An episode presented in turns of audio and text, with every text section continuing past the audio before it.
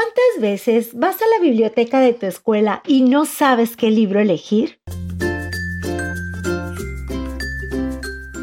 Por eso mejor escucha las reseñas literarias de niños para niños y encuentra tu próxima aventura.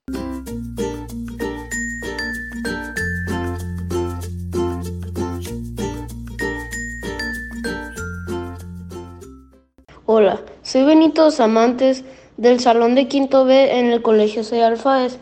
Yo les quiero compartir este libro que se llama Extraordinario del autor R.J. Palacios.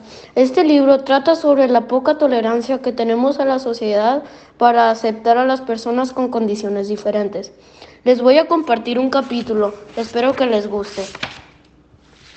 Sé que no soy un niño de 10 años normal. Bueno, hago cosas normales. Tomo helado, monto en bici, juego béisbol, tengo un Xbox. Supongo que esas cosas hacen que sea normal.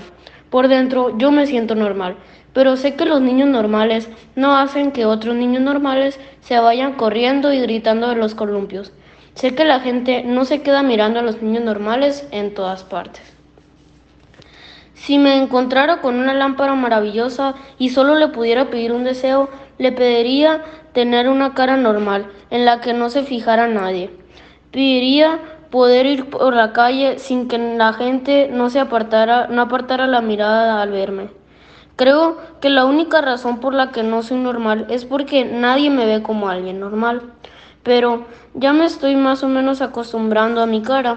Sé fingir que no veo las caras que pone la gente, a todos se nos da bastante bien. A mí, a mamá, a papá, había. No, eso no es verdad. A Vía no se le da nada bien. Puede llegar a enfadarse mucho si a alguien hace alguna grosería. Como una vez que, en los columpios, unos chicos mayores se pusieron a hacer unos ruidos raros.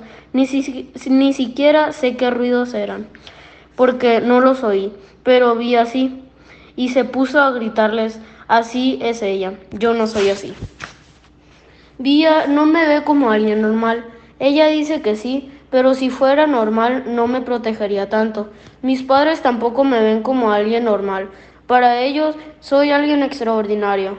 Creo que yo soy la única persona en el mundo que se da cuenta de lo normal que soy. Por cierto, me llamo August. No voy a describir cómo es mi cara. No sé cómo la estén imaginando, pero seguro que es mucho peor. Bueno, ese es un capítulo de este libro. Espero que les haya gustado y que los impulse a seguir leyendo.